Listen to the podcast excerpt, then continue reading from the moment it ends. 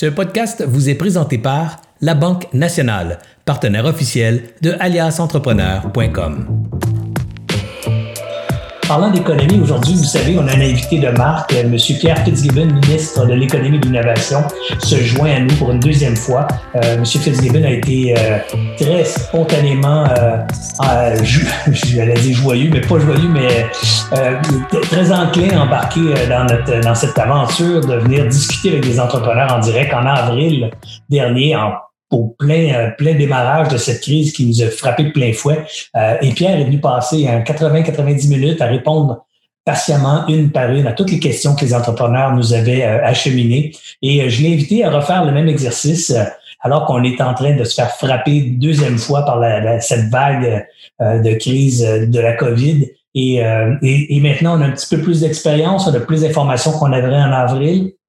Évidemment, tout le monde y va de sa, Maintenant qu'on en sait plus, qu'on qu'on est moins devant un inconnu, euh, ou peut-être qu'on l'est encore autant parce qu'il y a tellement de données puis on est tous un peu mélangés. Bref, on est une situation différente et, et je trouvais intéressant que M. Fitzgibbon revienne vers nous, les entrepreneurs, et échanger avec euh, justement ce, regard nouveau sur une situation qui nous affecte encore et, pour laquelle on n'a toujours pas de certitude quant à sa terminaison, quand est-ce que ça va nous quitter, euh, quelle forme va prendre la relance. Euh, bref, beaucoup d'inquiétudes encore dans, dans, dans, le marché et, euh, et je suis bien heureux euh, de vous confirmer que M. Fitzgibbon est avec nous aujourd'hui et euh, va être très, très euh, heureux de répondre à ces questions. Est-ce que d'ailleurs, je vais aller vérifier avec l'équipe, est-ce que M. Fitzgibbon est déjà branché? Je sais que Mario l'est, mais je ne vois pas l'écran de Pierre. Si c'est le cas, peut-être que M. Fitzgibbon pourra allumer son micro. Sinon, peut-être Mario pourrait juste venir nous rassurer que sa connexion s'en vient.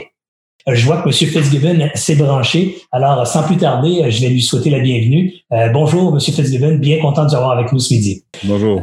Bonjour. Bien, bienvenue encore à cette, deuxième rencontre. D'abord, je dois, personnellement te, remercier ou vous remercier, euh, Pierre, d'avoir accepté cette invitation. Euh, c'est extrêmement important. Vous savez qu'Alias Entrepreneur est, très écouté, très consommé, entre guillemets, par les, petits entrepreneurs, donc les propriétaires de petites entreprises de 20 employés et moins. C'est notre bassin de clientèle. Alors euh, que, que le ministre de l'économie et de l'innovation prenne de son temps sur son heure de dîner pour venir s'adresser à ces gens qui, eux aussi, prennent de leur temps sur leur heure de dîner parce qu'ils n'ont pas de temps en dehors pour venir vous entendre. Bref, un grand merci euh, de cette disponibilité de votre part. C'est extrêmement apprécié. Bonjour tout le monde. Pierre, avant de commencer, j'aimerais ça juste pour le fun, euh, m'adresser à Pierre Fitzgibbon, l'homme. Euh, je ne sais pas comment est-ce que vous traversez ça, cette crise-là, mais je suis convaincu que ça ne doit pas être facile tous les jours, particulièrement quand on est un homme d'État. comment vous vivez cette crise-là, Pierre, personnellement? Écoutez, euh, euh, c'est une bonne question parce que l'enjeu, c'est que nous avons, euh, on a adressé des enjeux de crise sanitaire.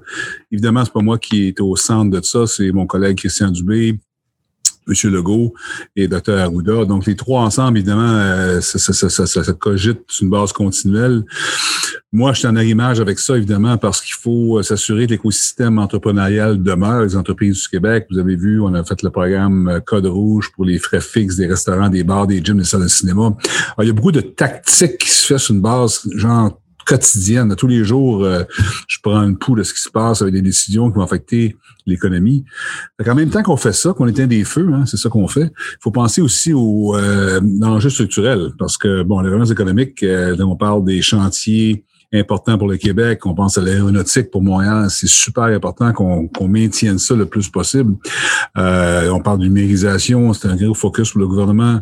On parle d'achat local, tout l'enjeu géopolitique qu'on voit dans le monde. on n'est pas les seuls qui a le panier bleu. Chaque chaque, chaque pays a son panier bleu, chaque communauté. Alors, c'est toujours, en fait, le, le, gros problème, c'est que on peut, euh, c'est vrai dans tous les emplois, hein, on peut, on peut se faire drainer dans le quotidien, dans le tactique, puis là, on oublie un peu la forêt, puis il faut quand même penser au moyen et long terme. Puis en même temps, on peut pas laisser tomber le court terme parce que là, on est dans une pandémie, puis si on fait pas attention, l'écosystème entrepreneurial se, se, décime. Je parle évidemment de, je parle des bars, des restaurants aujourd'hui. C'est, c'est, c'est ça qui est, qui est le plus le plus euh, important pour euh, court terme. Alors, il faut pas laisser le court terme non plus parce qu'on va se ramasser avec un état compte. Puis il faut le long terme. Quand je dis long terme, c'est 18 mois le long terme maintenant. Euh, faut pas le plus. Alors, c'est, ça qui est plus dur.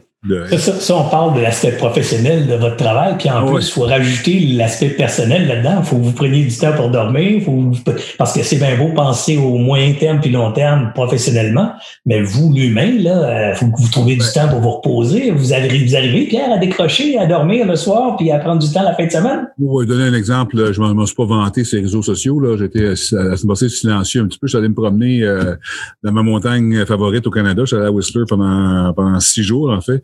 Puis ce que je faisais, le matin, je travaillais, je me levais à 6 heures, je travaillais jusqu'à midi, le monde pensait que j'étais à Montréal, puis je m'en allais monter ma montagne après. Alors, tu sais, j'ai quand même, à l'âge que j'ai, j'ai acquis une, une, habitude de pouvoir, euh, euh, j'écoute beaucoup mon corps, puis tu as raison, euh, c'est un métier où on peut être 24-7 pendant 4 ans.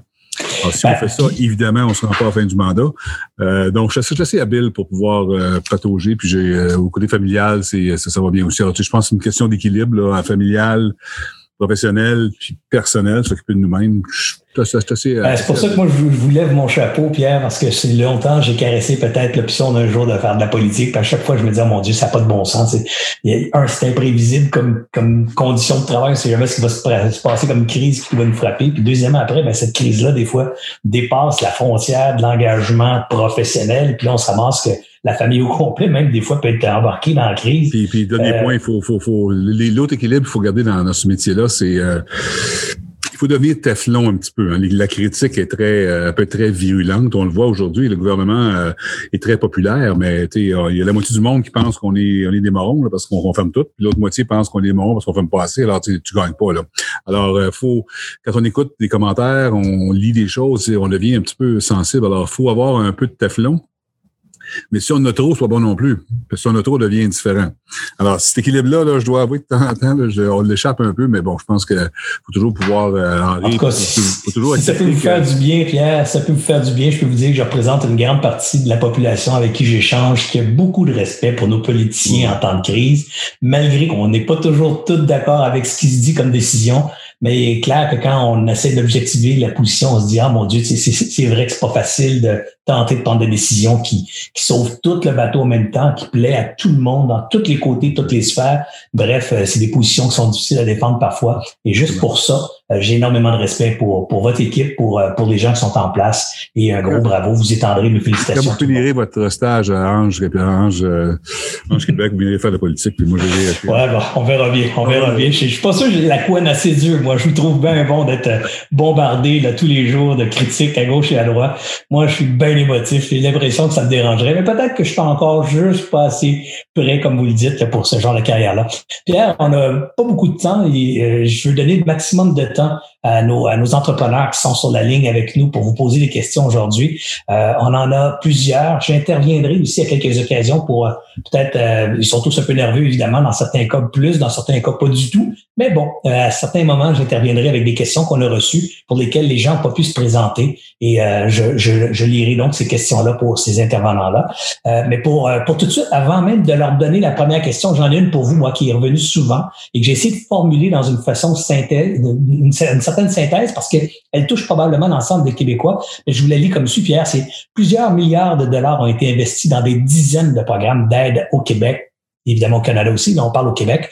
Et pourtant, beaucoup de groupes souffrent encore, d'autres ont été oubliés, puis la fin de la COVID est toujours pas à nos portes. Comment ces énormes dettes actuelles et futures affecteront nos finances publiques à court, moyen terme, long terme? En fait, ce, ce qui est souvent été posé comme question, c'est comment on va faire pour assumer ces dettes-là? À long terme? C'est quoi l'état de notre bilan actuellement?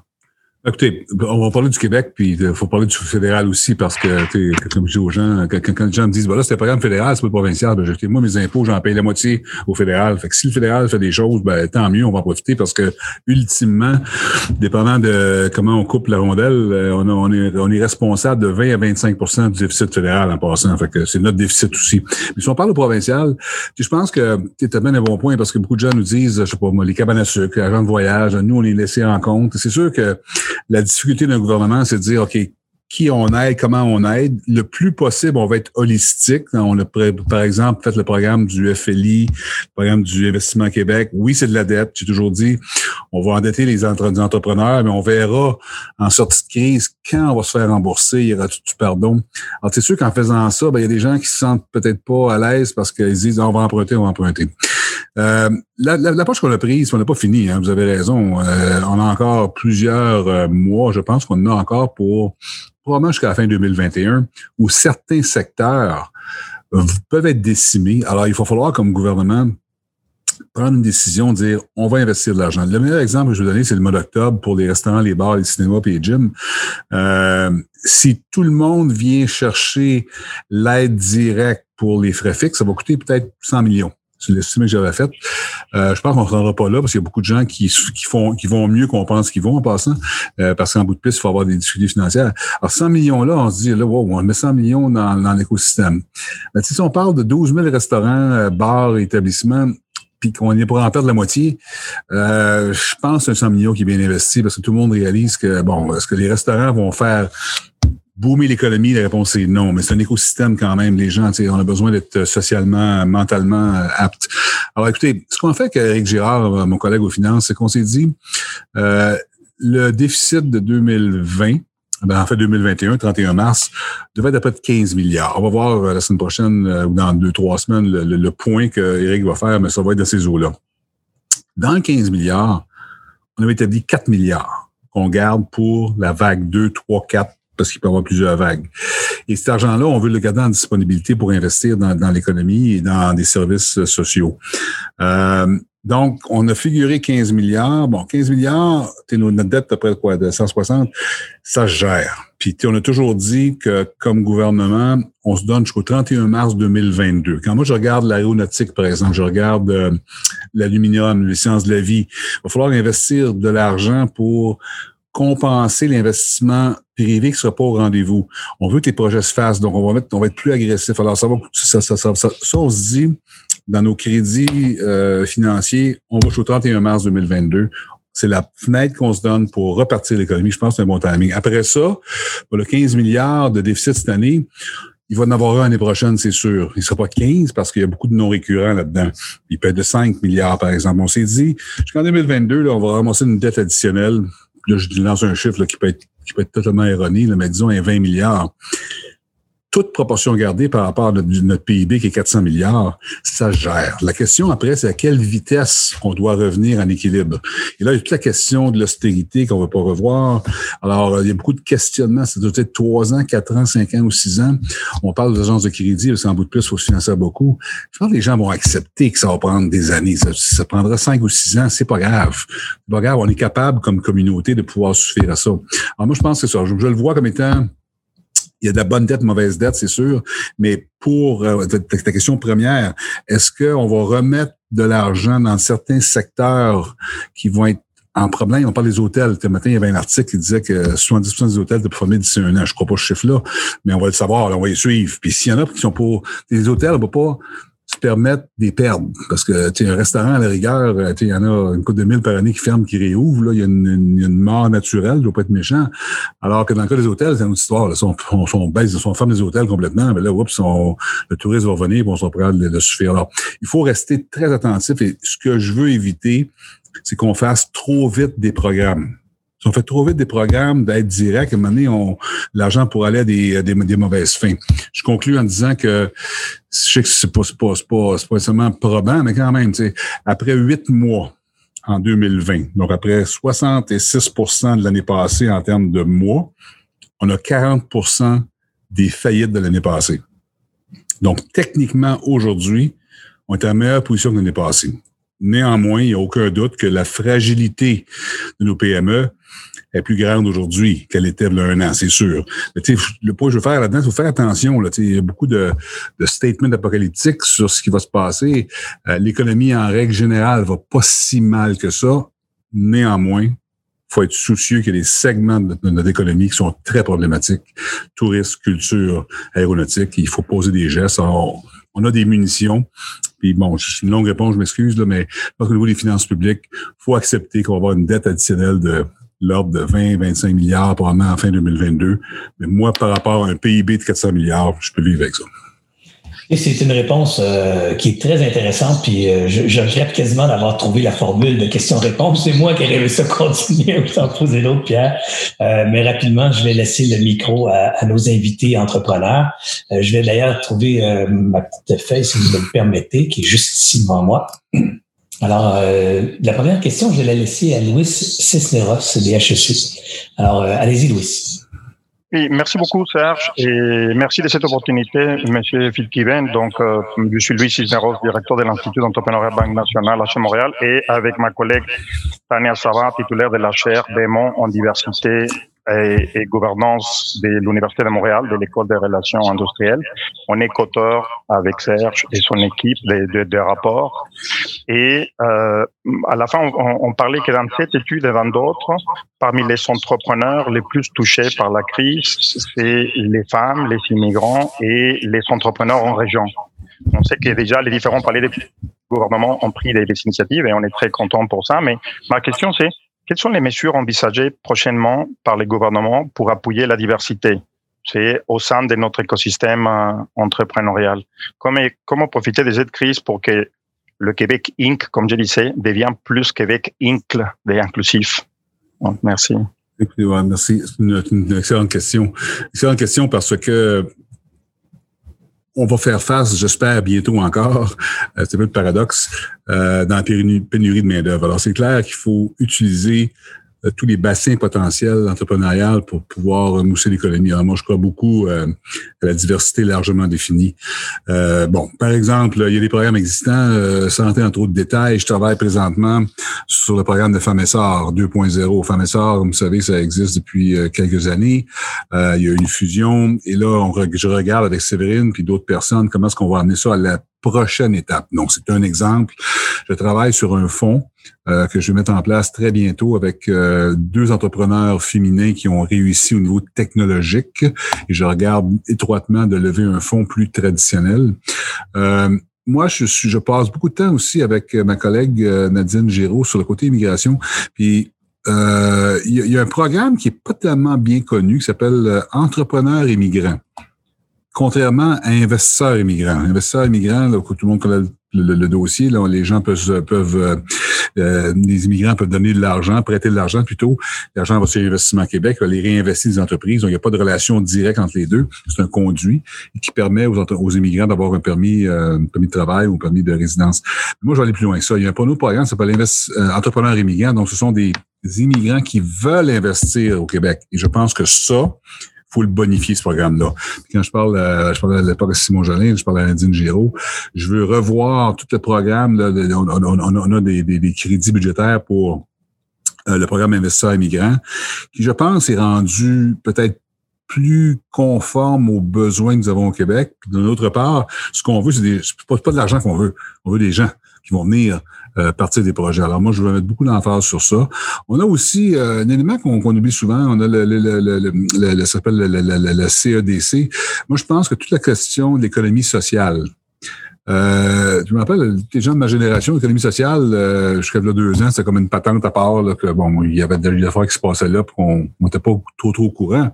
Mais aujourd'hui, quand on parle de diversité régionale, beaucoup des projets vont passer par l'économie sociale. Puis NOBNL euh, n'est pas, même si c'est pas euh, à des fins lucratives comme des entreprises normales, ont un impact important sur les communautés euh, en région particulièrement. Dans ma collègue Marie-Ève Proux, on a justement déposé au Conseil des ministres la semaine passée une nouvelle mouture de l'économie sociale. Je parle beaucoup à Béatrice Alain, qui est la directrice du chantier, qui a remplacé, remplacé M. Haussin. Alors moi, je crois beaucoup à, à ce segment-là qui traditionnellement a encouragé plus euh, dans le service, plus de, euh, plus de femmes. Alors, je pense qu'on peut se servir de cette euh, politique d'économie sociale pour permettre à des entrepreneurs féminins de, de, de pouvoir performer. Donc, la diversité, c'est largement défini, mais je pense que je le vois comme étant un outil de développement économique important, puis il faut avoir des programmes qui vont être euh, contemporains. Ça étant dit, il faut faire attention aussi, et j'ai toujours été un peu euh, cynique sur ça. Pourquoi avoir un fonds pour des femmes entrepreneurs? Ça veut dire que si, les autres fonds qui existent, c'est pas pour les femmes, non, ça marche pas. Puis il y a beaucoup de femmes aujourd'hui qui ont réussi, qui me disent, ben, puis j'ai avec raison, arrête de parler des fonds pour entrepreneurs féminins. On, on va aller voir la Caisse des dépôts, on va aller voir l'Investissement Québec. Alors, il faut faire attention aussi de pas de pas cliver ça. Mais, mais ça étant dit, euh, je passe assez de temps sur ça pour, pour, pour pouvoir conclure qu'il faut aider les jeunes euh, les jeunes femmes entrepreneurs, il faut les aider à prendre des risques. Les hommes traditionnellement ont été pas mal plus euh, audacieux de voir le banquier, puis euh, d'avoir une attitude peut-être plus euh, plus dure. Il faut, faut, faut, trouver des façons. C'est pas juste de l'argent, c'est aussi le, le, le, mentorat qui est important. Puis je vais conclure en disant que L'autre élément que je mets beaucoup d'emphase, c'est le, la relève. Euh, on a au Québec plus de 35 000, 36 000 entreprises qui vont changer de main d'ici 10 ans. Je pense que dans le reprenariat, qui est un nouveau métier, les femmes doivent être là.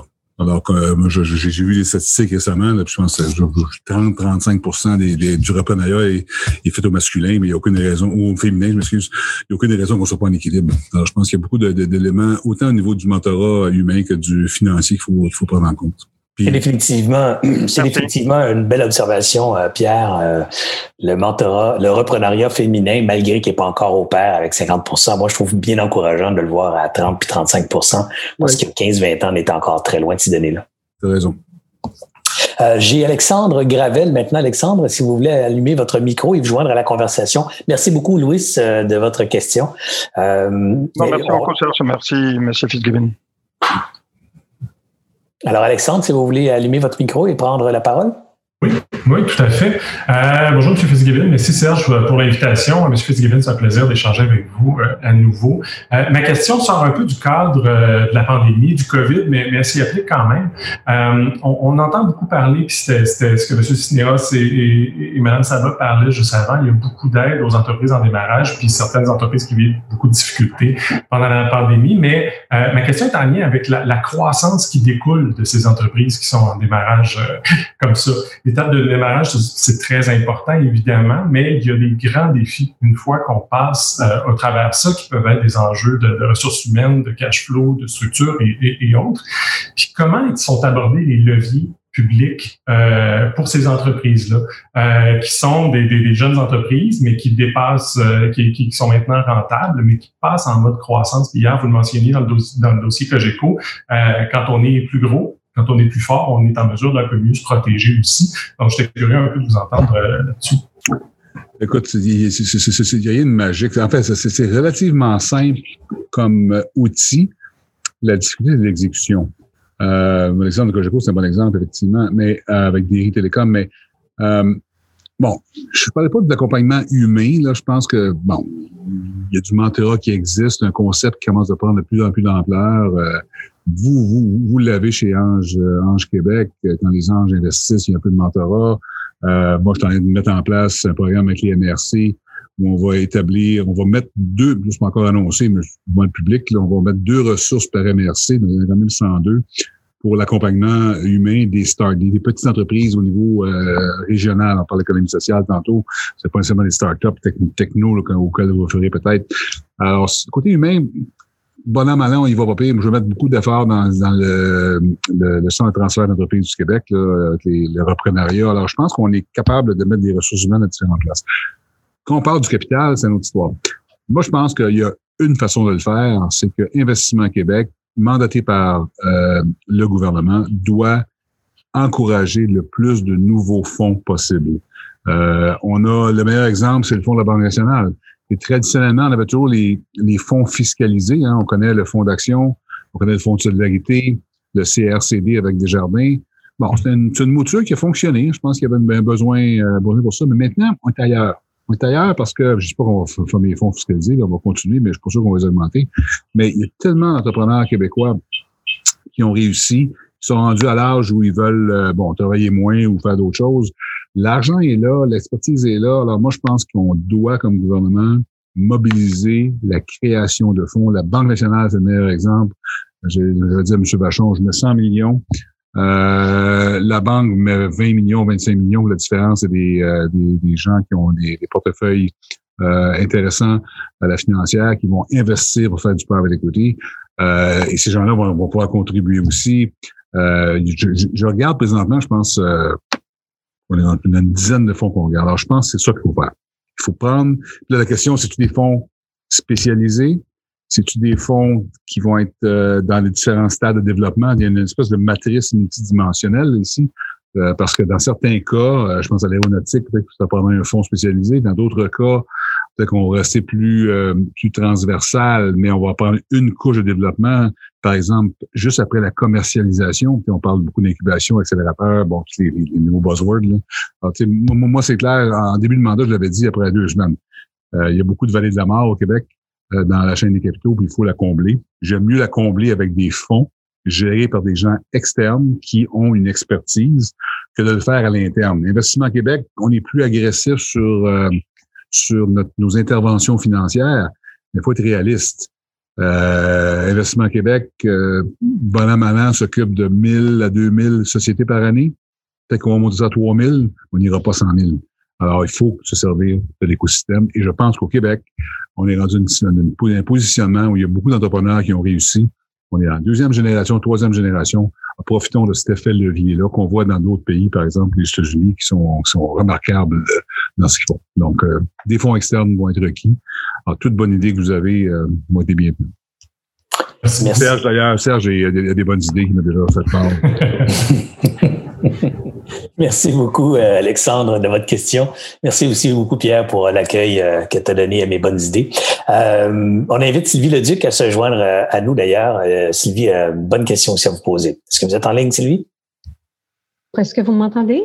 Oui, tout à fait. D'accord. Merci. Bonjour, Monsieur le ministre. merci de l'opportunité. Sylvie Leduc, je suis entrepreneur dans le domaine qu'on appelle FinTech combo RegTech. Alors, ma question est la suivante. Est-ce que votre gouvernement a une ouverture à collaborer avec des startups euh, dans une structure qu'on appelle de PPP, Public-Private Partnership, partenariat public-privé, si ma traduction est bonne, euh, principalement lorsque les startups travaillent justement dans des solutions, applications, euh, bon, euh, logiciels, peu importe, mais qui cible ce qu'on appelle dans le jargon le B2G, Business to Government. ça, c'est un sujet qui euh, qui est très complexe, mais euh, je vais passer par un autre chemin pour arriver à essayer de vous répondre. Euh, vous savez qu'on, qu'on le premier ministre parle beaucoup d'achat local. Hein. c'est, le, le, gros thème qu'on a qui est justifié évidemment par l'environnement, je dirais, géopolitique mondial où la plupart des communautés veulent être autosuffisantes le plus possible au niveau stratégique. Moi, je me rappelle en, arrivant euh, en poste, euh, un des éléments qu'on avait établi euh, comme critère pour nos interventions financières, c'est de réduire la balance commerciale qui est déficitaire au Québec. sur une base internationale, on a 23 milliards de déficit. donc, on règle ça de deux façons. On exporte plus ou on importe moins. Alors, euh, quand j'ai commencé en poste, ben, je parlais beaucoup d'exportation. C'était mon, thème qui est encore présent. Et là, on l'a aussi complémenté avec euh, essayer d'importer moins. Euh, puis, je suis assez satisfait de ce que j'ai vu à date parce qu'avec M. Bam, mon sous-ministre, on a identifié à peu près 30 milliards sur 90 milliards, pas le tiers, de segments pour lesquels nous pourrions au Québec être être capable d'autosuffire en partie le 30 milliards, pas pour complet, évidemment. On s'entend qu'on n'ira jamais faire de téléphone cellulaire au Québec, on va laisser ça aux Chinois et aux euh, Coréens. Mais d'autre part, il y a des segments alimentaires, euh, médicaux, on peut réussir. Mais pour arriver à ça, il faut que le gouvernement, comme acheteur, que les babines suivent les bottines, que les bottines suivent les babines, vous vous trompez. Alors, c'est sûr que pour, pour pouvoir être capable de dire aux Québécois acheter local, ben peut-être que nous, comme gouvernement, on devrait, dans la mesure du possible, acheter local aussi, ce qui n'est pas toujours le cas. Maintenant, euh, à ministère de l'Économie, nous avons, nous sommes responsables de l'exécution des ententes bilatérales. Donc, on parle évidemment du libre-échange des Américains, on parle de l'Europe, qui est un programme qui est relativement nouveau, et le programme Transpacifique pour l'Asie. Alors, il faut composer avec ça. Alors, par exemple, ce matin, on va acheter euh, 3000 autobus, puis on dit, bang, ça s'en va à Saint-Eustache. Ben, il a du monde dans le monde qui vont dire Hey, messieurs, euh, vous n'avez pas respecté l'entente. On l'a vu dans le vin australien. On a des, poursuites de l'Australie qui disent qu'on encourage nos, nos, nos, producteurs locaux à vendre dans l'épicerie. Mais on ne permet pas aux Australiens de prendre leur vin. Alors, c'est minime le vin, mais quand même, c'est automatique. Alors, avec euh, ma collègue Sonia Lebel, Sonia responsable de toute l'approche des appels d'offres, on travaille très, très fort pour essayer, pas essayer, on veut changer le réflexe parce que sans être cynique, là, nos amis en Chine puis aux États-Unis ont très bien compris comment le système fonctionne. Ils sont capables de signer entente bilatérale puis d'être assez euh, assez protectionniste. Alors c'est tout cet équilibre-là entre le surprotectionniste qui va nous mettre en, porte-à-faux avec des ententes bilatérales et en même temps, ben, il y a moyen de remettre un rond d'un carré puis s'assurer qu'on soit là. Alors c'est clair qu'on doit comme gouvernement être plus euh, promoteur d'achat local. Je, je, je, travaille beaucoup dans le, le, bâtiment, c'est ainsi. Pourquoi pas utiliser notre bois du Québec? Pourquoi pas utiliser notre aluminium du Saguenay pour tout ce qui est construction euh, gouvernementale? Pourquoi aller acheter du fer euh, traité à l'extérieur, des alliages à l'extérieur? Alors, encore une fois, c'est plus complexe de dire ça comme ça, là, mais on, on, en est conscient. Puis Sonia euh, est d'accord avec moi, il faut le regarder. Dernier point sur ça. Contrairement à ce que le monde pense, euh, il existe au gouvernement des critères autres que le plus bas soumissionnaire. Ne sont pas utilisés. Parce que si vous êtes un fonctionnaire de carrière, là, vous voyez les ministres passer un après l'autre, ils tapent sur la tête du monde en disant qu'on va acheter la carte, on va acheter la carte, puis là, le ministre s'en va, l'autre le remplace. les fonctionnaires sont, sont, sont, sont, assez protecteurs de leur, à juste titre, de leur euh, travail. Alors, si tu prends le plus bas soumissionnaire, généralement, tu ne seras pas critiqué. Alors, dans beaucoup de situations, les fonctionnaires peuvent utiliser d'autres critères. Alors, je pense que c'est à nous, comme politiciens, d'essayer de, changer les réflexes pour que les gens soient plus audacieux pour pouvoir juger de la proximité. Dans certains cas, c'est essentiel. La qualité du service après-vente, c'est encore souvent essentiel. Alors, il y a des critères comme ça qui vont faire en sorte que l'achat local va être plus facile à justifier. Alors, il y a beaucoup de travail à faire, mais la bonne nouvelle, c'est qu'on a un premier ministre qui tape sur ce coup-là euh, étroitement et sur ma tête, celle de Sonia Lebel. Alors, je pense qu'à force de se faire taper la tête, on va commencer à peut-être changer les choses au gouvernement. Oui, c'est sûr que se faire taper la tête par le premier ministre, ça doit jamais être bien agréable. Écoutez, euh, merci beaucoup, euh, Sylvie, pour cette question. Et on aurait, on aurait préféré avoir beaucoup plus de temps, Sylvie, pour pouvoir échanger et avoir des questions de suite. On a peu de temps, beaucoup de gens qui voulaient avoir l'honneur de poser leurs questions. Alors, malheureusement, on ne pourra pas faire de suite et commenter davantage euh, la réponse du ministre. Mais je suis convaincu que c'était euh, très bien répondu. En tout cas, moi, j'ai trouvé euh, l'élément de réponse très bien documenté. Merci beaucoup. Vanessa, Vanessa, si vous êtes en ligne, je vous invite aussi à prendre la parole. Oui, bonjour. bonjour. Donc, Vanessa de l'entreprise Signée Locale, euh, nous, ce qu'on fait, on, fait la promotion des produits fabriqués ici au Québec euh, depuis de plus de 400 entreprises. Donc, Monsieur Fitzgibbon, tout d'abord, merci pour votre temps. ma question est la suivante. J'aimerais savoir, en tant que propriétaire d'entreprise qui fait la promotion de l'achat local, de façon importante depuis cinq ans. Comment obtenir des subventions telles que celles accordées pour Aliments du Québec ou Page jaune, par exemple? Quels sont les critères et les étapes pour y accéder? OK. Ben, écoutez, euh, je, pense, je des subventions pour l'achat local. Je pense pas qu'il va y en avoir beaucoup. Euh, bon, Aliments Québec, évidemment, c'est un, un programme qui est géré par le MAPAC, euh, le ministère de l'Agriculture, mon collègue André Lamontagne. Évidemment, on a vu, il a déposé hier son, son plan euh, quinquennal et euh, c'est sûr qu'on va vouloir mettre beaucoup d'emphase dans l'achat local d'avoir une plus grande autosuffisance au niveau alimentaire. dans ce cas-là, Aliment Québec, c'est un organisme au BNL qui, euh, évidemment, euh, promouvoit à l'intérieur des épiceries l'achat local, euh, les produits locaux. Euh, Page jaune, je suis pas familier avec le programme qu'ils ont. Je présume que c'est une subvention pour faire un répertoire, mais je ne suis, pas au courant du détail. Par contre, ce que je peux dire, c'est que, évidemment, il y a le panier bleu, qu'on a parlé beaucoup. Le panier bleu, il faut le voir comme étant un outil, c'est pas une fin en soi. Beaucoup de gens ont critiqué le panier bleu au début parce que certains voulaient voir ça euh, un peu l'Amazon Québec. Bon, ça arrivera pas. Ou si ça arrive, ça va arriver dans, dans, plusieurs années parce que ça a pris Jeff Bezos plusieurs années pour arriver là. Par contre, là, on a vu, on a lancé hier les produits, au-dessus de 500 000 produits sur le panier bleu maintenant qui sont répertorié, géolocalisé, qui fait que le site est relativement bien performant là, maintenant. J'ai testé ce matin. Donc, on voit des produits PAP, on peut aller voir le commerçant ou le producteur et acheter directement de son site. Donc, c'est sûr qu'il n'y aura pas un panier livré à la maison, mais il va avoir quand même un accès à, différentes choses. Je vais euh, là euh, sur le panier bleu, on avait plusieurs chantiers. Les deux chantiers les plus importants, c'est la numérisation, s'assurer que les sites soient transactionnels pour les commerçants ou producteurs. Puis le deuxième, la chaîne logistique, évidemment, qui est le gros problème au Québec. Comment on prend un produit de Rivière-du-Loup qui est fabriqué pour en avoir roué Lavanda en dedans de 48 heures? Euh, alors, on a deux chantiers importants et je pense que c'est là que le gouvernement du Québec va devoir intervenir pour, euh, tu sais, j'ai été cité à un que je voulais créer post-Québec, là, euh, j'avais une mais ce que je voulais dire, c'est que je pense qu'on est, on est face à un, un, environnement où faut, faut, faut, faut, faut donner à nos producteurs québécois, à nos commerçants, certains outils euh, infrastructures pour pouvoir compétitionner contre euh, d'autres euh, d'autres entreprises, j'ai pas besoin de nommer. Alors, ça veut dire quoi, ça? Bon, peut-être des entrepôts euh, communs. On va avoir une, un centre, un centre d'agrégation de produits de différents producteurs commerçants. Il va avoir peut-être les véhicules qui se promènent avec Amazon, peut-être qu'ils vont avoir d'autres boîtes qu'Amazon.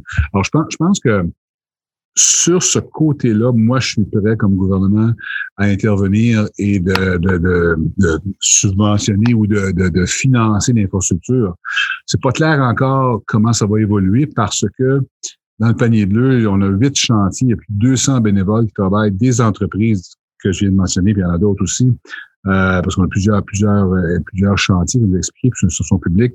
Et dans quelques semaines, je vais avoir des recommandations et je veux me fier aux experts pour nous recommander comment on doit intervenir comme gouvernement pour s'assurer qu'on puisse avoir donné une plateforme euh, relativement performante euh, à nos euh, producteurs locaux ou commerçants. Alors, longue réponse à votre question. Je, je, je suis conscient qu'il faut euh, dire on va chez local, c'est une chose. pour y arriver, il faut d'une part que les producteurs locaux soient capables de produire à coût efficient parce que les gens, les gens au Québec veulent acheter local, mais il y a une prime auquel on ne payera pas. Euh, je vais lancer un chiffre 10 On est prêt à payer euh, nos vêtements 10% plus cher ou 15% plus cher à ces Québécois, mais on ne payera pas 50% plus cher.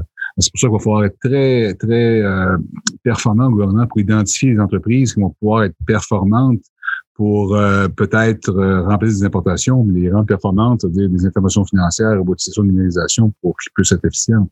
D'autre part, pour les petites euh, entreprises, il faut leur permettre aussi d'avoir accès à un, écosystème national où ils vont pouvoir mettre le produit en inventaire à deux, trois locations qui vont pouvoir permettre d'avoir avec un, avec un système logistique performant qui vont pouvoir livrer le, produit en dedans d'un délai qui est, euh, qui est acceptable. Donc, j'ai encore une longue, réponse, mais je n'irai pas donner des subventions à des entreprises, mais je vais plutôt investir dans l'infrastructure pour que les entreprises peuvent, peuvent performer. Puis je, serais très heureux d'écouter vos commentaires. pour le faire offline. Euh, c'est pas en contact déjà avec le, le panier bleu, l'organisme, vous pourriez le faire, mais je pense qu'on veut écouter des gens comme vous qui sont dans, l'écosystème pour donner des recommandations. On est prêt, on est ouvert à ça. Parfait. Merci beaucoup, M. Fitzgibbon. Merci beaucoup, Pierre. Euh, écoutez, j'ai des questions des gens qui ont, qui ont soit qui n'ont pas pu venir ou qui, euh, qui, euh, qui, les ont acheminés par courriel et qui les ont quittés. J'en ai une ici de M. Marc. J'essaie de la retrouver correctement. Juste une petite seconde. Alors, le Québec, par ses délégations dans le monde, tout comme le Canada, font des missions avec des entrepreneurs à l'étranger. On veut aider nos entreprises à vendre leurs solutions à l'étranger. Par contre, quand vient le temps d'acheter pour nous ici au Québec, d'acheter nos solutions, c'est plus compliqué. Les entrepreneurs ont souvent l'impression est-ce que mon micro t'a? Oui, c'est ça. Alors, les entrepreneurs ont souvent l'impression qu'ils ne, qu'ils, que s'ils ne sont qu'ils, que s'ils n'ont pas de lobbyistes à Québec, s'ils ne font pas partie de la clique, ils n'ont aucune chance de vendre ni même présenter leurs solutions en palier des gouvernements, encore moins aux grands donneurs d'ordre. Que pourriez-vous faire pour aider à briser cet adage qui dit que nul est prophète en son pays? Ne croyez-vous pas qu'au contraire, si nos entreprises pouvaient s'afficher à l'international avec des clients importants comme les gouvernements, elles seraient donc plus crédibles pour leurs propres solutions? OK. Euh, je pense qu'il y, a deux, je comprends la question, il y, a, deux côtés à ça. Le côté à ça, c'est de dire euh, si on est une entreprise québécoise puis on veut vendre à l'international et qu'on ne vend pas à notre gouvernement ou localement, c'est dur de convaincre les étrangers d'acheter nos produits. Ça, je pense que c'est un des volets. Euh, puis le deuxième volet, on en a parlé un peu tantôt, c'est comment le gouvernement peut être euh, plus sensible à la source des, des produits et services qu'ils achètent. Euh, le, premier volet, euh, une chose qu'on a faite puis qui commence à porter fruit, c'est que nous avons créé euh, Investissement Québec International. Ça n'existait pas comme tel avant. On a vu évidemment euh, les moyens internationaux qui performent très bien. Québec International, il y avait plusieurs organismes euh, de municipalités qui avaient des efforts à l'international. Nous avions évidemment les délégations du Québec à l'étranger qui ont toujours existé depuis nombre d'années. Mais là, on a comme réorganisé ça. Puis aujourd'hui, je suis fier de, dire que euh, c'est M. Hubert Bolduc qui est maintenant le, responsable de tout l'effort international des deux côtés. Hein. C'est une autoroute à, deux voies. D'un côté, d'aller chercher des investissements directs étrangers qu'on va avoir au Québec pour euh, performer dans des, dans des, dans des dans les industries où on en a besoin. La batterie, c'est un bon exemple. Et d'autre part, pour permettre aux compagnies exportatrices d'avoir un, un, landing zone, d'avoir un terrain où ils vont pouvoir travailler avec des gens sur place. Alors maintenant, soit MI, QI, euh, IQ, les MRIF, le MRIF, c'est le ministère des Relations internationales de francophonie, tous les gens économiques qui travaillent dans, cette, euh, dans ces organismes-là ont tous une coordination qui est faite par Investissement Québec International. Donc, au niveau de l'exportation, je ne parle pas investissement étranger, c'est pas le sujet. Au niveau des exportations, ben, on a identifié, puis on a un programme qui va être annoncé bientôt. On va, on va être beaucoup plus costaud dans notre accompagnement aux compagnies québécoises qui veulent exporter, autant les grosses que les petites, parce que traditionnellement, ce qu'on faisait, c'est des missions. On allait, moi, je partais, j'en ai fait plusieurs, moi-même, à Nob, par exemple, on partait, on était à 200 personnes, on allait voir des, robots, puis on allait voir des machines, puis tout le monde était bien content. Il faut continuer à faire ça, mais là, on ne faut pas se année. Alors ça, ça va continuer, mais ça, c'est, c'est un peu, pas anecdotique, mais c'est un peu, euh, comment je pourrais dire, euh, c'est le début, là, on, de, que les gens s'ouvrent à, à, à, ce que ce qui peut se passer à l'international. Mais il faut prendre nos champions parce que je pense que le chiffre, c'est comme 5, il y a 250 entreprises du Québec qui, qui représentent 50% des exportations. Moi, je veux qu'on soit costaud pour qu'on puisse aider les compagnies québécoises à acheter de la distribution euh. Souvent, c'est ce qu'il faut. Les fois, c'est pas juste faire un voyage euh, à Air France, débarquer à Paris, puis voir euh, on, va, on va nos patentes. Il faut, être capable d'avoir une infrastructure, d'avoir des vendeurs, des commerciaux, des services d'avoir des entrepôts. Alors moi, je veux qu'on soit performant, que le Québec, qu'on puisse, via Investissement Québec, pas des subventions, qu'on donne des prêts à bateau, pas de taux, euh, payable un peu plus tard pour permettre aux compagnies de santé québécoises de pouvoir s'organiser. On va-tu le faire? Un peu comme c'est tantôt la chaîne logistique, d'avoir des entrepôts combinés peut-être. Je regarde le, Station F à Paris, ceux qui connaissent ça. C'est un, écosystème où les compagnies se ramassent ensemble, un peu ce qu'on a aussi dans, euh, au Québec, au Santec, par exemple, mais de façon plus, euh, plus importante. Alors, on va se servir des culs internationales pour être plus performant, pour aider nos compagnies québécoises à exporter. Ça, c'est le premier point.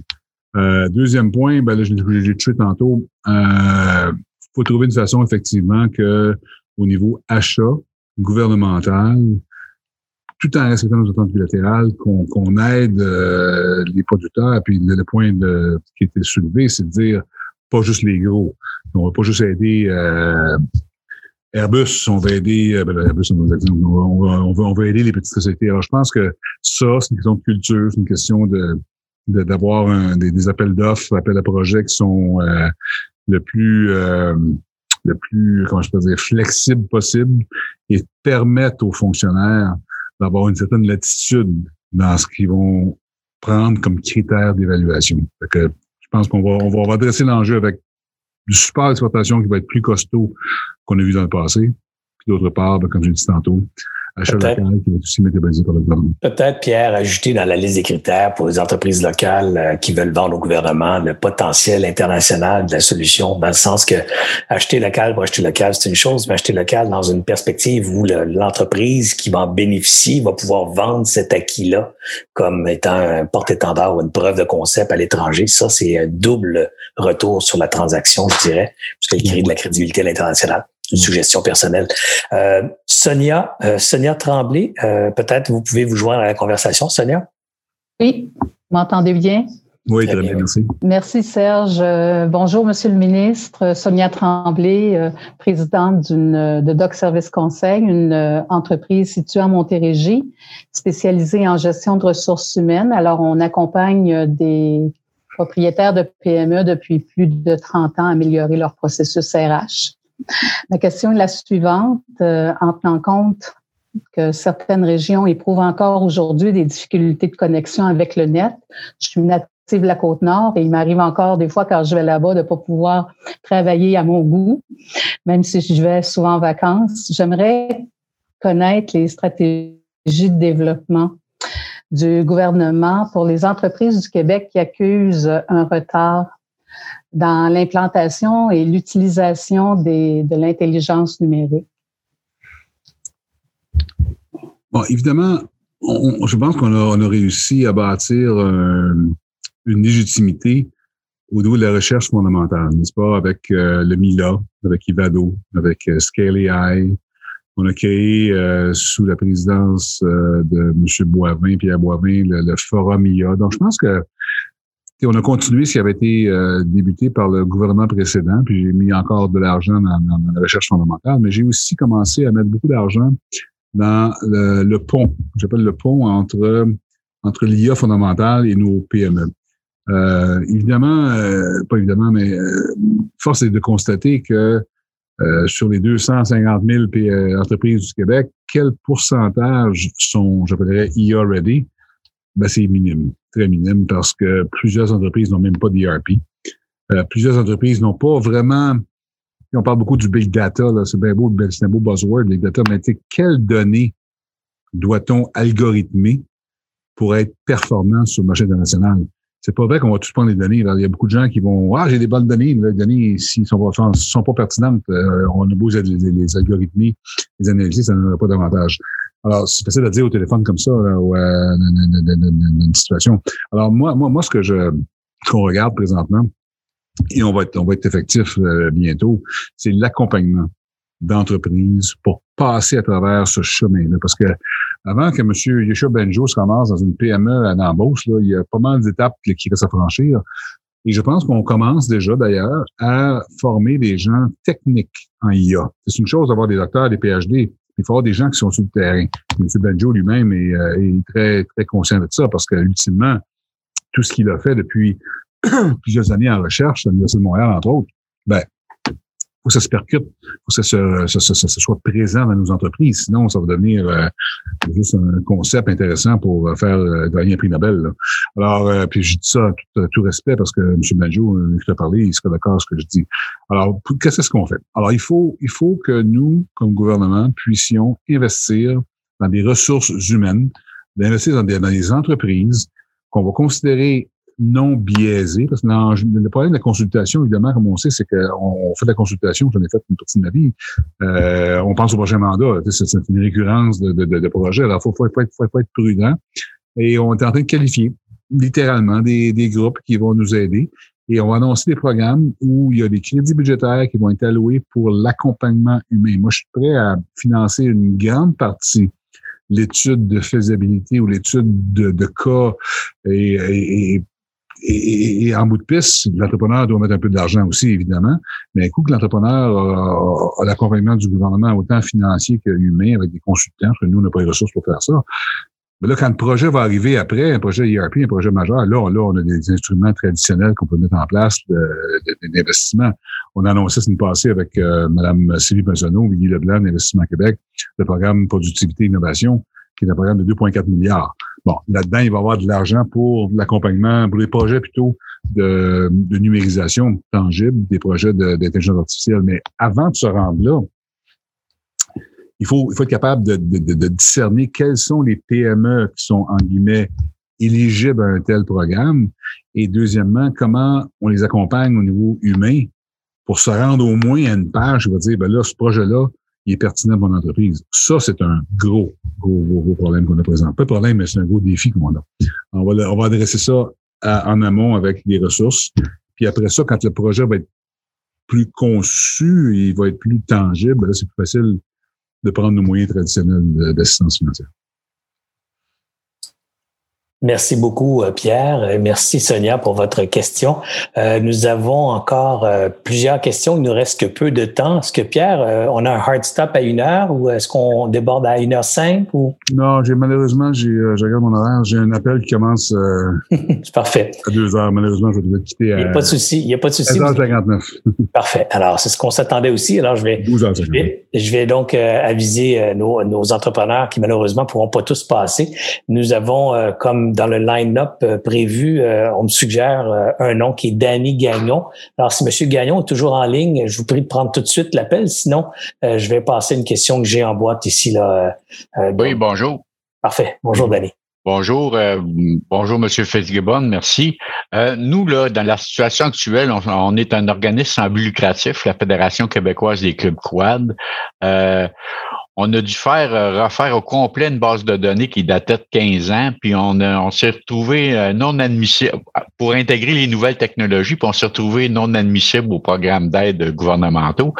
Mais euh, aussi, nos organismes régionaux, là, ils vont avoir besoin de support financier pour soutenir la pression sur notre réseau qui contribue déjà là, à générer 1,5 milliard de retombées économiques au Canada, au Québec, c'est-à-dire, mais malgré ces faits, on n'a pas la reconnaissance du secteur économique.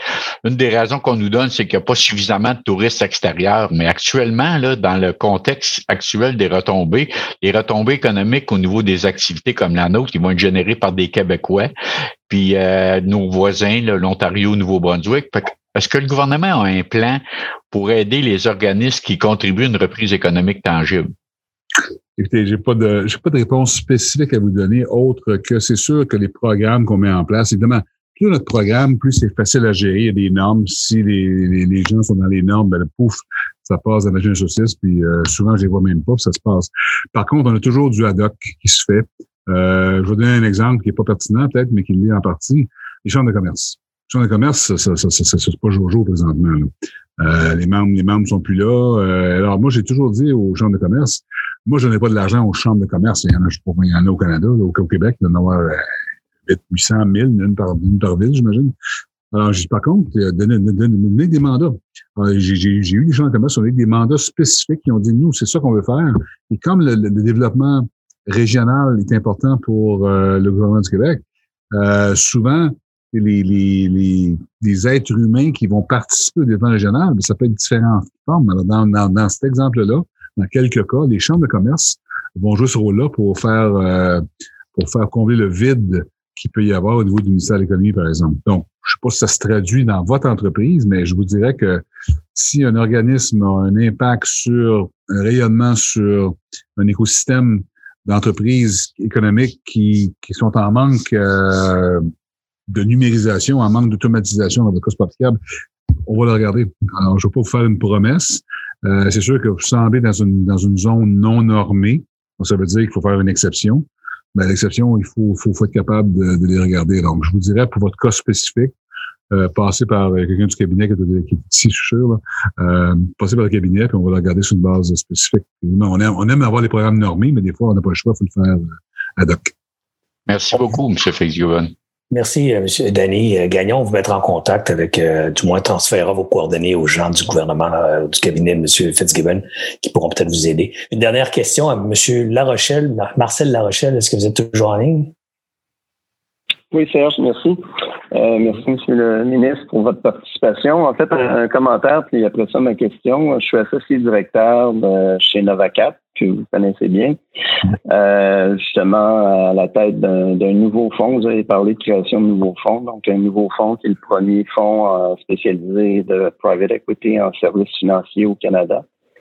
Euh, où on vient de faire l'acquisition de deux entreprises de Montréal qu'on va transformer d'entreprises régionales à des leaders canadiens dans, leur domaine. Donc, on, certainement qu'on on, aime vos commentaires sur la création de nouveaux fonds. Mais ma question, c'est, euh, en fait, c'est un sujet qui a été discuté dernièrement dans les journaux, dans les médias.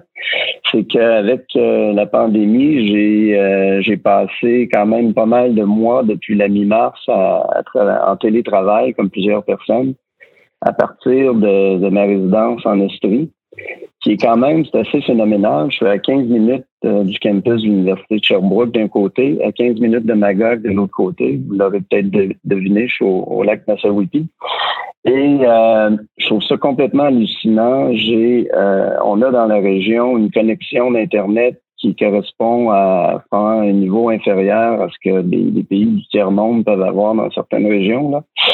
Euh, puis j'ai passé plusieurs années, puis je, suis encore bénévole à, Ange Québec. Puis on, essaie de promouvoir l'entrepreneuriat en région.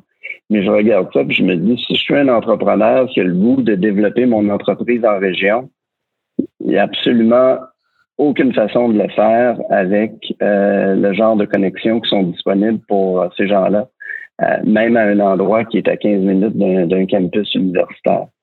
Donc, j'aimerais ça vous entendre parler encore plus. Là, je sais qu'il en été question, mais il y a une urgence incroyable d'aboutir là-dessus au Québec. Là, on parle pas du Grand Nord québécois, on parle d'un endroit à une heure de Montréal. Ben, écoutez, euh, une bonne, une bonne finale pour, euh, pour la session parce que vous disais tantôt que quand le premier ministre nous tape sur la tête, ça fait mal. Alors, ça, c'est un dossier qui est excessivement émotif. Euh, pour des raisons que vous avez, vous avez très bien illustrées. Je pense que la pandémie a exacerbé euh, la problématique. Euh, écoutez, je, on en est conscient. D'ailleurs, je pense que vous avez vu cette semaine euh, la, la, visite de Mirko Bibic, le nouveau CEO de Bell. Là, je ne vais pas attaquer Bell parce que il y a beaucoup de responsables à tout ça, mais écoutez, sur une base pratique, qu'est-ce qui se passe aujourd'hui?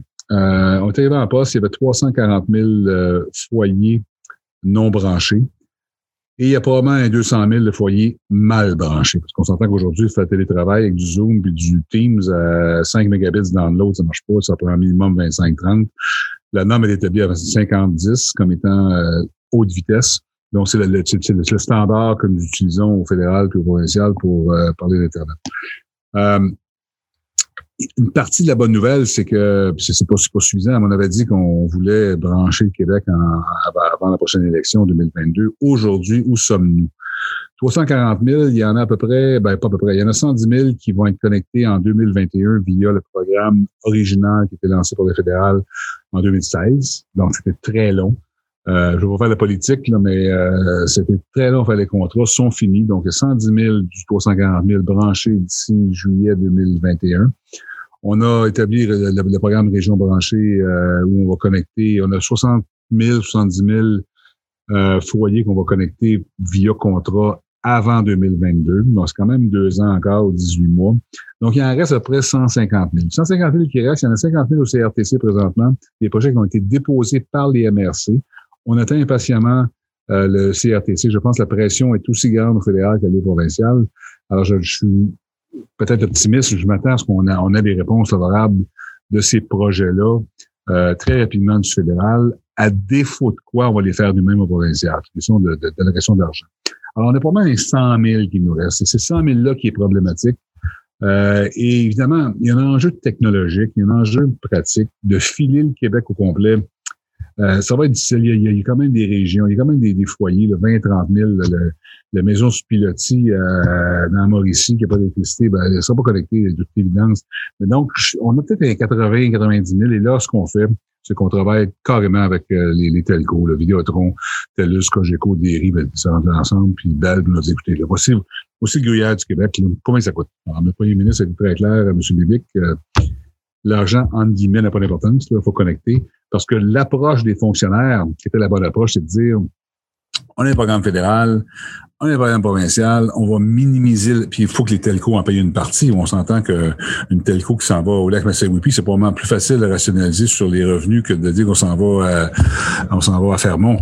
Alors, c'est sûr que la question de qui va payer pour l'infrastructure euh, est importante. Mais je pense que euh, M. Legault a pris la décision que l'argent n'est plus important. Euh, si ça coûte 200 millions de plus que le Québec le fasse seul sans le fédéral, ou qu'on dise au telco, on va te financer 100% de l'infrastructure ou 110% dans certains cas, on va le faire. Alors, euh, j'en suis conscient. L'autre élément qui, est complexe, c'est la technologie. Euh, il y a beaucoup de nouvelles technologies. Je pense que la technologie satellitaire Malheureusement, ça n'arrivera pas avant un an ou deux, peut-être trois ans, mais il y a un projet qui est connu, Télésat, avec des Léo satellites. Moi, je pense que très, très bientôt, la, la, la, latency, la, latence des satellites va être tellement basse qu'on va pouvoir privilégier satellite par rapport euh, filaire. Mais là, on parle de deux, trois ans. Donc, euh, j'entends votre point. On en est très, très conscient. Et euh, bon, la promesse qu'on essaie de faire, c'est que tout le monde va être connecté en 2022. Ça va être difficile parce qu'une partie du problème, c'est l'infrastructure que les telcos doivent construire.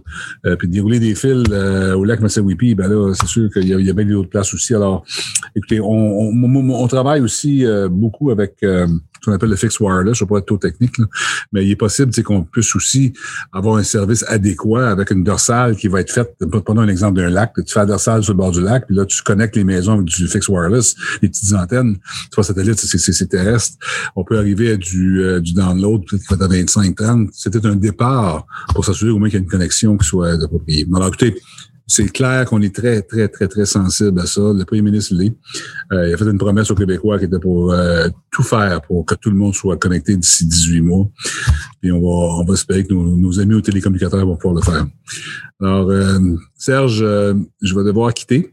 Mais j'aimerais juste en conclusion dire, euh, toujours intéressant de rencontrer des gens de la communauté. J'arrête pas de dire la même chose que l'efficience d'un gouvernement est en corrélation directe avec la proximité des, euh, des gens d'affaires ou des citoyens qui sont là. Alors pour moi, c'est toujours un, un, plaisir de pouvoir communiquer avec des gens comme vous. je vous remercie de votre temps. Merci beaucoup, Monsieur le ministre, d'avoir accepté mon invitation aujourd'hui. Notre invitation, en fait, c'est une, invitation que les entrepreneurs, les entrepreneurs du Québec vous ont lancée. Encore une fois, spontanément, vous avez dit oui. Et encore une fois, vous avez démontré une grande générosité, une grande transparence, et en ouverture d'esprit et surtout beaucoup d'écoute. C'est des qualités qu'on veut voir de nos dirigeants étatiques. Alors, encore une fois, un grand merci, Pierre. Et je vous souhaite euh, beaucoup de beaucoup d'énergie pour les défis qui s'en viennent pour les prochains mois. Ça sera pas une partie facile encore. Merci beaucoup. Merci, au revoir.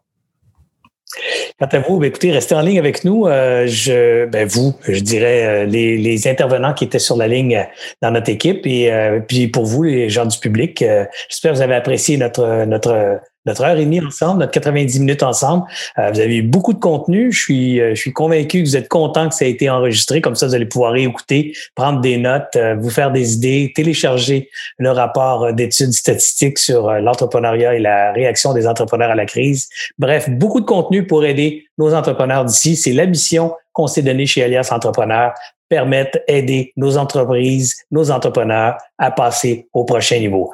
Sur ce, toute l'équipe d'Alliance Entrepreneurs, Sabrina, Marianne, Anthony et moi-même, nous vous remercions d'être là.